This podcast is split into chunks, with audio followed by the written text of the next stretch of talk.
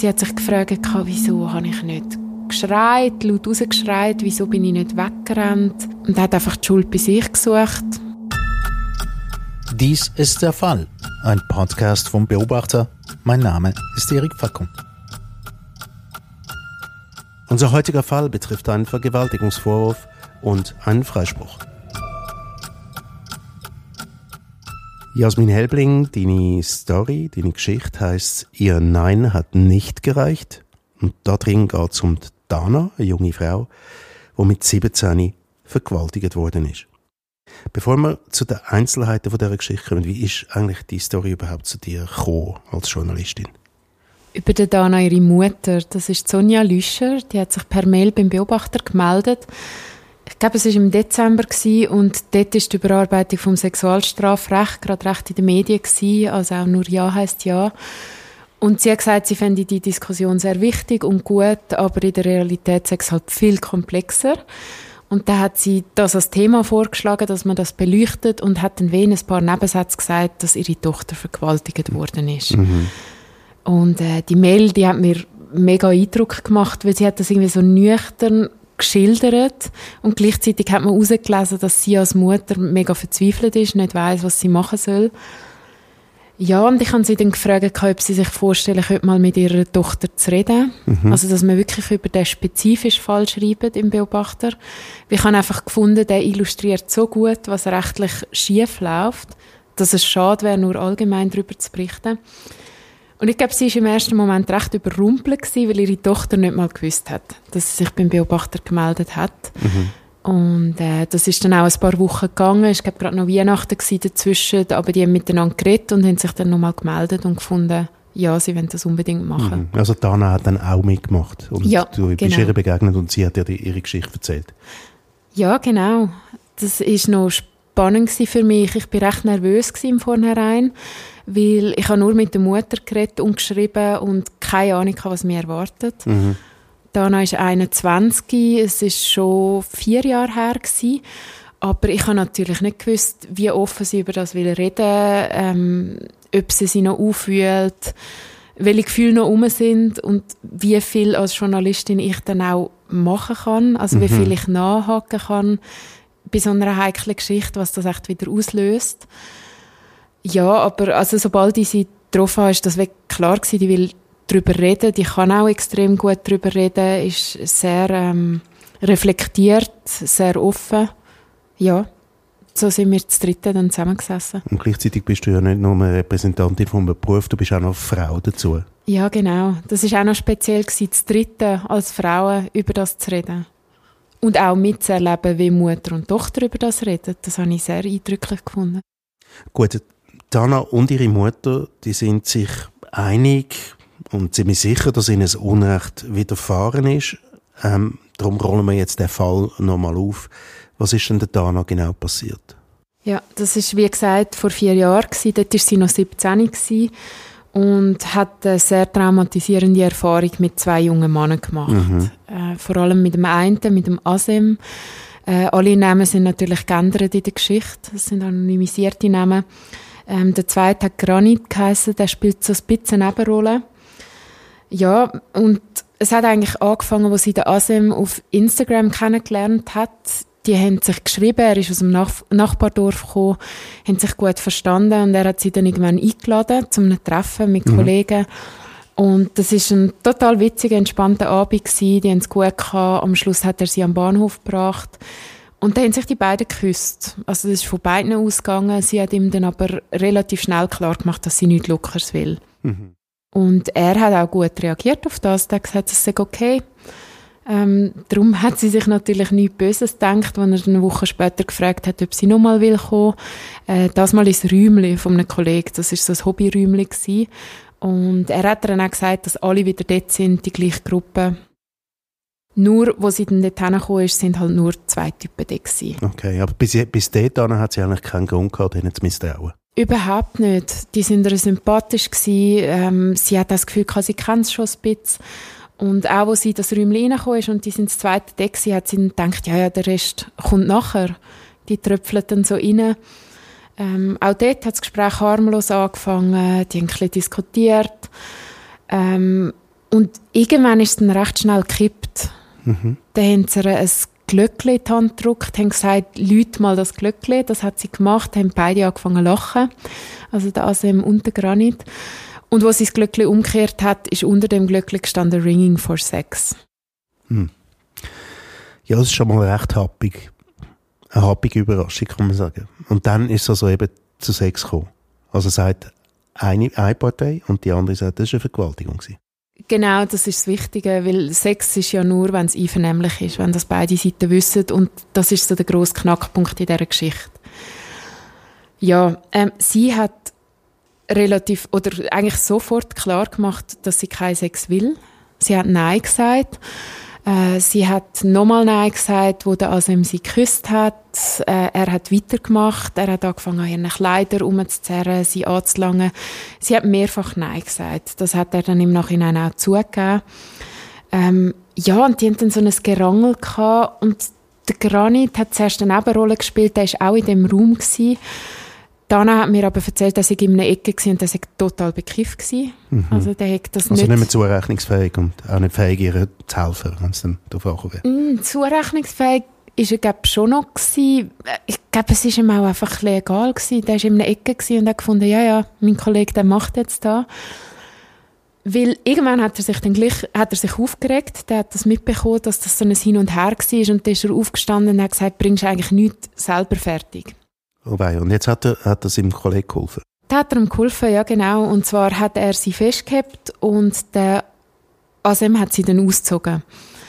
Ja, und sie hat sich gewehrt oder hat es versucht. Sie hat dem Asem in die Lippen gebissen. Äh, da hat er nachher gesagt, dass es ein Lustbiss war. Ähm, sie hat das so wollen.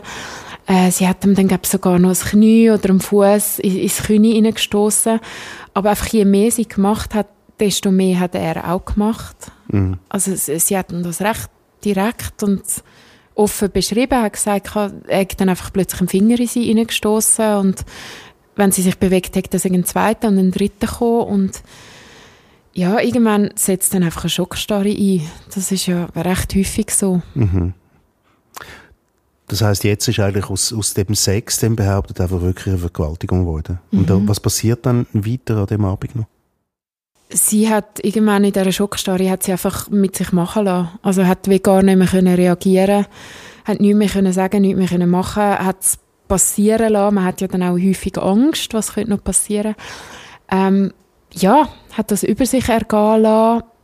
Irgendwann am Schluss hat er dann sie noch auf sich aufgezogen. Das, das ist später nochmal wichtig, wenn es ums Urteil geht. Ja, und wo es für ihn vorbei war, ist es vorbei gewesen. Mhm. Also dann hat er von ihr abgelassen, sie hat sich dann relativ schnell wieder angelegt, ist aber noch hocken geblieben in dem Räumchen. Und kurz auf das ab, irgendwie zehn Minuten oder eine Viertelstunde später, sind die Kollegen gekommen. Also es war wirklich einfach Pech gewesen, dass die nicht vorher gekommen sind.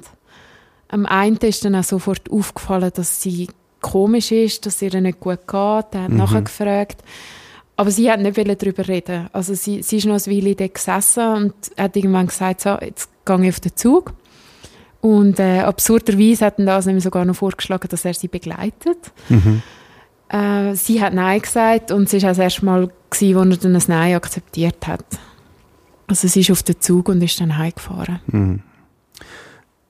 Also es klingt wie eine Mischung zwischen Absicht und irgendwie, es ist einfach irgendwie aus dem Ruder gelaufen, aber gleichzeitig der Tatbestand scheint eigentlich relativ klar zu sein. Und wie ist jetzt Dana damit umgegangen? Sie ist offensichtlich äh, das Opfer von einer sexuellen Aggression geworden. Wie ist sie dann umgegangen damit? Sie war total verwirrt im ersten Moment und hat selber noch gar nicht recht einordnen was gerade passiert ist. Ist heimgefahren, ist dann zuerst allein in dem Haus gewesen gesagt, das sei irgendwie auch komisch gewesen. Irgendwann ist ihre Mami heimgekommen und von dem Zeitpunkt an haben natürlich beide Erinnerungen. Das ist dann auch spannend gewesen. Sie haben dann wie im Ping-Pong erzählt, ähm, was an dem Tag passiert ist. Also die Mutter hat gesagt, sie sei gekommen und hat recht schnell bemerkt, dass Dana einen riesigen blauen Fleck hat. Mhm. Ähm, im Nacken, auch einen geschwollenen Nacken hat. Und das ist ein Ort, wo man ja normalerweise keine blauen Flecken hat. also hat sie gefragt, was da war und Dana hat es aber nicht erzählen Also die war 17 gewesen, hat selber noch nicht einordnen können, ist verwirrt gewesen, hat nicht mit ihrer Mami über das reden. Und ähm, erst, als wir dann das dritte am Tisch gesessen sind, hat sie ihr erzählt, dass das einfach die Stelle war, wo der Asem sie aufs Sofa abgedruckt hat. Mhm.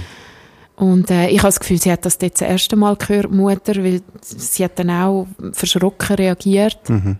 Also die reden heute wahnsinnig offen darüber, das finde ich auch eindrücklich. Ähm, Aber damals nicht, offenbar. Nein, nein, gar mhm. nicht. Mhm. Also das ist dann komisch geworden, weil Dana hat sich hat in sich hineingefressen, ähm, ist aggressiv geworden, wenn die Mutter sie etwas gefragt hat, hat nicht darüber reden ähm, die Beziehung hat sich mega verschlechtert zwischen den zwei. Sonja hat auch gesagt, sie hat dann manchmal zwei Stunden raus müssen rennen, einfach um sich abregen, weil sie ihre eigene Tochter nicht mehr ausgehalten hat. Und mhm. sie hat mhm. sich dann gefragt, kann das so ein riesiger Pubertätsschub sein? Und der Dana ist gleichzeitig mega schlecht gegangen. Also auch körperlich irgendwann das Immunsystem, die ist immer krank gewesen, hat zum Teil nicht mehr in die Lehre können, in die Schule können und hat irgendwann auch Suizidgedanken gehabt. Mhm. Also eigentlich äh, erwartbar und trotzdem sehr, sehr hart, oder? Mhm. Hat sie sich dann gar niemandem anvertraut, die Dana? Doch, aber das hat leider dazu beigetragen, dass es noch schlimmer geworden ist. Die erste Person war ein Kollege, dem hat sie schon geschrieben, wo sie auf dem Heimweg war, an dem gleichen Tag. Und der hat sie dann einfach gefragt, ja, was hast du denn erwartet? Hm. Also quasi, wer A sagt, muss auch B sagen, du hast mit ihm geflirtet, du hast ihn schon geküsst. Es klingt einfach wie eine Auseinandersetzung mit veralteten sexuellen ja. Verhaltensweisen, oder? Wahnsinn. Und äh, blöderweise hat sie es dann, glaube zwei, drei Wochen später an einer Kollegin erzählt und die hat halt auch einfach nicht reagiert, wie man es machen sollte. Mhm. In so einem Moment, die, hat, ähm, die ist in einer Beziehung, die Kollegin, und hat gesagt, ja, Manchmal hat sie auch nicht so Lust auf Sex. Und dann mache ich es halt gleich mit ihrem Freund. Gut, aber es ist nicht ganz die gleiche Tatbestand. Nein, es ist nicht ganz das Gleiche. Mm. Und ja, durch das hat sich dann Dana natürlich selber hinterfragt und, mhm. und hat gefunden, ja, vielleicht habe ich einen Fehler gemacht, bin ich zu naiv gewesen. Sie hat sich, auch das ist, glaube typisch, sie hat sich gefragt, wieso habe ich nicht geschreit, laut rausgeschreit, wieso bin ich nicht weggerannt. Ähm, ja, und hat einfach die Schuld bei sich gesucht.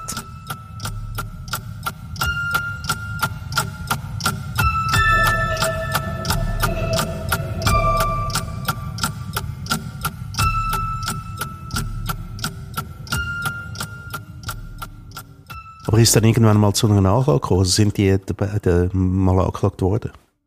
Ja, ja, genau. Weil es hat irgendwann Beweis gegeben. Mhm schwarz auf weiß, schriftlich. Ähm, das sind noch mal ein paar Wochen vergangen, bis dann so weit war, äh, dass sich Dana noch mal jemandem anvertraut hat.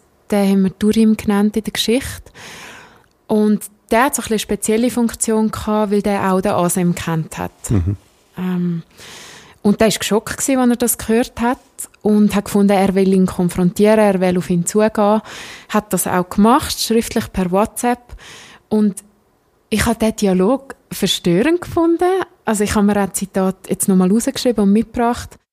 Hm. Und zwar hat dann der Asem gesagt, Kollege, was habe ich machen Und der Turim erwidert auf das, ja, wenn sie Nein sagt. Und dann sagt der Asem, der Granit hat sie ausgezogen und ich habe nicht mal überlegt, was ich mache. Mhm. Also er deutet an, was passiert ist. Und Gleichzeitig gibt es so einen Halbschuldigen, nämlich der andere, der Granit, der im Raum war. Genau, genau, der ist natürlich auch mitverantwortlich. Ähm, der Turim hat dann nochmal auf das reagiert und hat wortwörtlich gesagt, das ist eine Vergewaltigung. Und auf das aber hat der Granit geschrieben, ja, darum habe ich sie ja im Nachhinein auch in Ruhe gelassen. Mhm.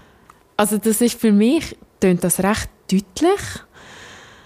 Ja, und ähm, die zwei Männer, die haben sich dann auch noch zum Gespräch getroffen und auch dort hat der Turim nachher zu Protokoll gegeben, dass der Asem eigentlich zugegeben hat, dass das ein Fehler war, dass es eine Vergewaltigung war. Mhm. Also wir haben es schriftlich und wir haben es noch über einen Kollegen bestätigt.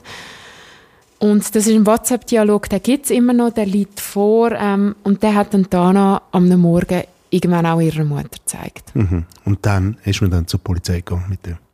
Ja, also ich finde, die Mutter, die hat super reagiert auf das, weil ähm, die ist natürlich mega geschockt gewesen, hätte sich das nie können vorstellen, hat aber in dem Moment einfach funktioniert.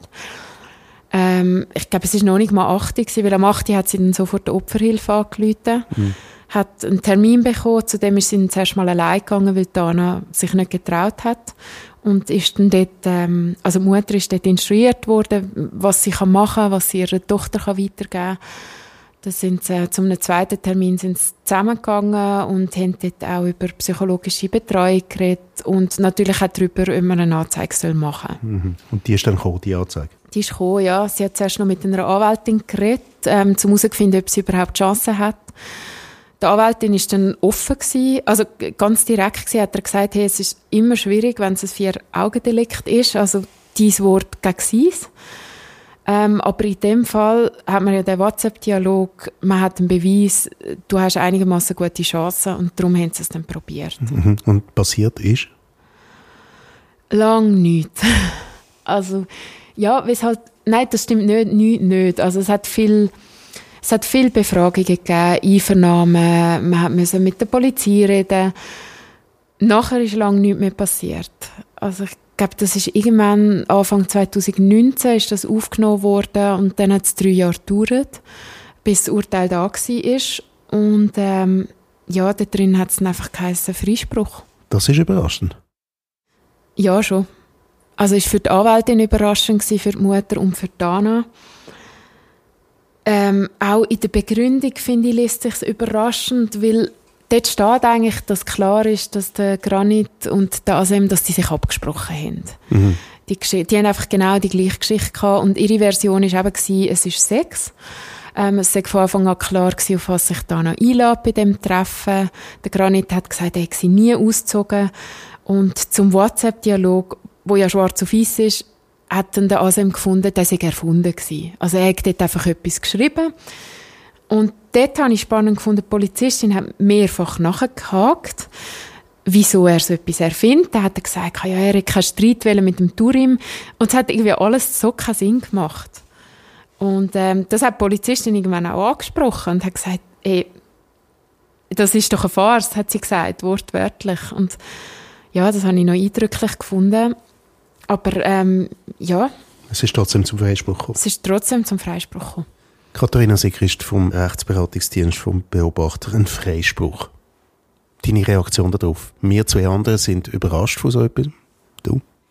Ja, also wenn man den Fall natürlich kennt, dann ist es absolut stoßendes Urteil. Ich würde halt einfach sagen, es ist nicht absolut überraschend, leider. Mhm. Und Schuld, würde ich schon sagen, ist halt immer noch der veraltete Vergewaltigungsbegriff, den wir noch haben, dass nur eine Vergewaltigung ist, wenn sich jemand oder jemand, ja, eine Frau sichtlich wehrt.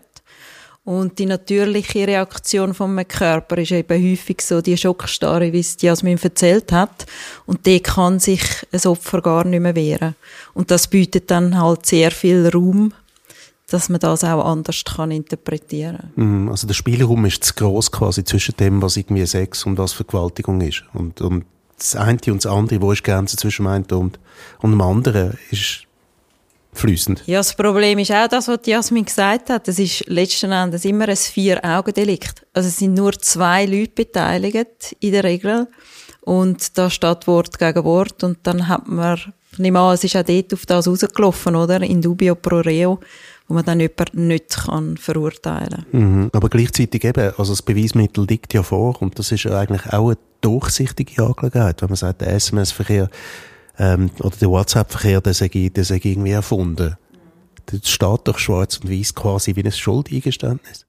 Ja, die WhatsApp-Chats sind wahrscheinlich einer von vielen Beweisen, die der Richter da oder die Richterin da in Erwägung gezogen hat. Dann gibt's noch die Befragungen.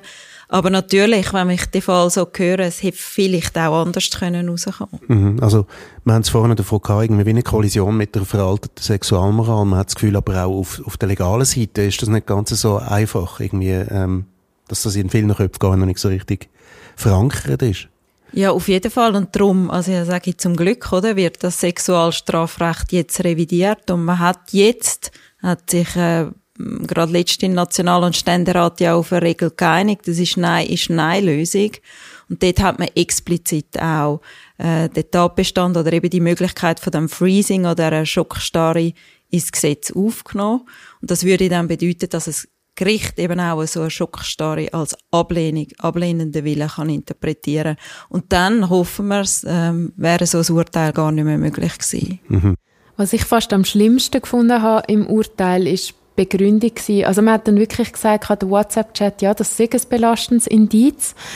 Ähm, und gleich haben auch Sachen gegen die Vergewaltigung gesprochen. Und das eine Beispiel war, in welcher Stellung sie am Schluss sind. Das habe ich am Anfang schon mal angesprochen, dass er Dana auf sich aufgezogen hat.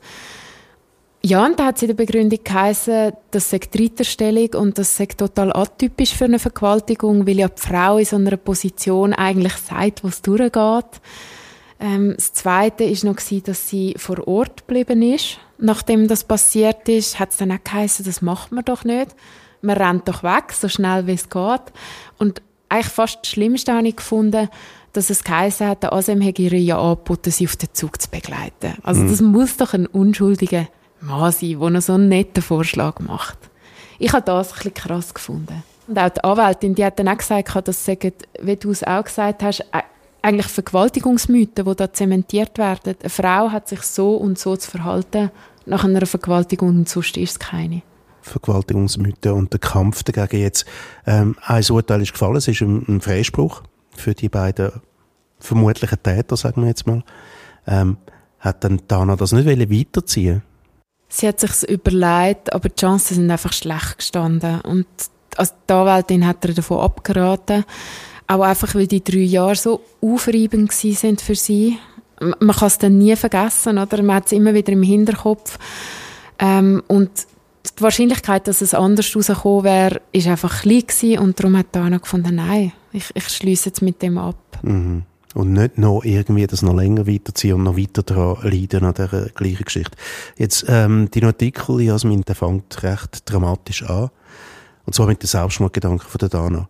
Ähm, heute ist sie jetzt 21, die Tat ist passiert, als sie 17 war. Wie geht es ihr denn heute?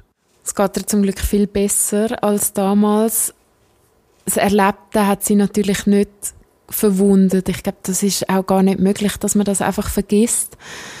Aber sie hat gelernt, damit umzugehen.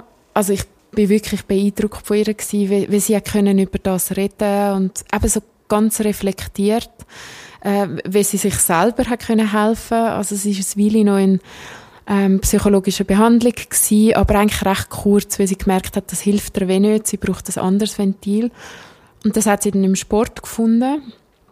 Äh, sie hat Kraftsport angefangen zu machen und ist heute Bodybuilderin, vier Jahre später. Also, kann wirklich, sich jetzt wehren? Kann sich jetzt wehren, ja. Es ist wirklich das gewesen. Sie hat eine Möglichkeit gesucht, mehr Kraft zu haben und ja, sich körperlich können wehren in so einer Situation und auch ähm, wieder ein Selbstvertrauen hat sie natürlich finden. Mhm. Also mit dem eigenen Körper können machen, was sie will, ähm, den eigenen Körper schön finden äh, jetzt heute bietet sie selber Coachings an, nimmt an Wettkämpfen teil, ist Personal Trainerin.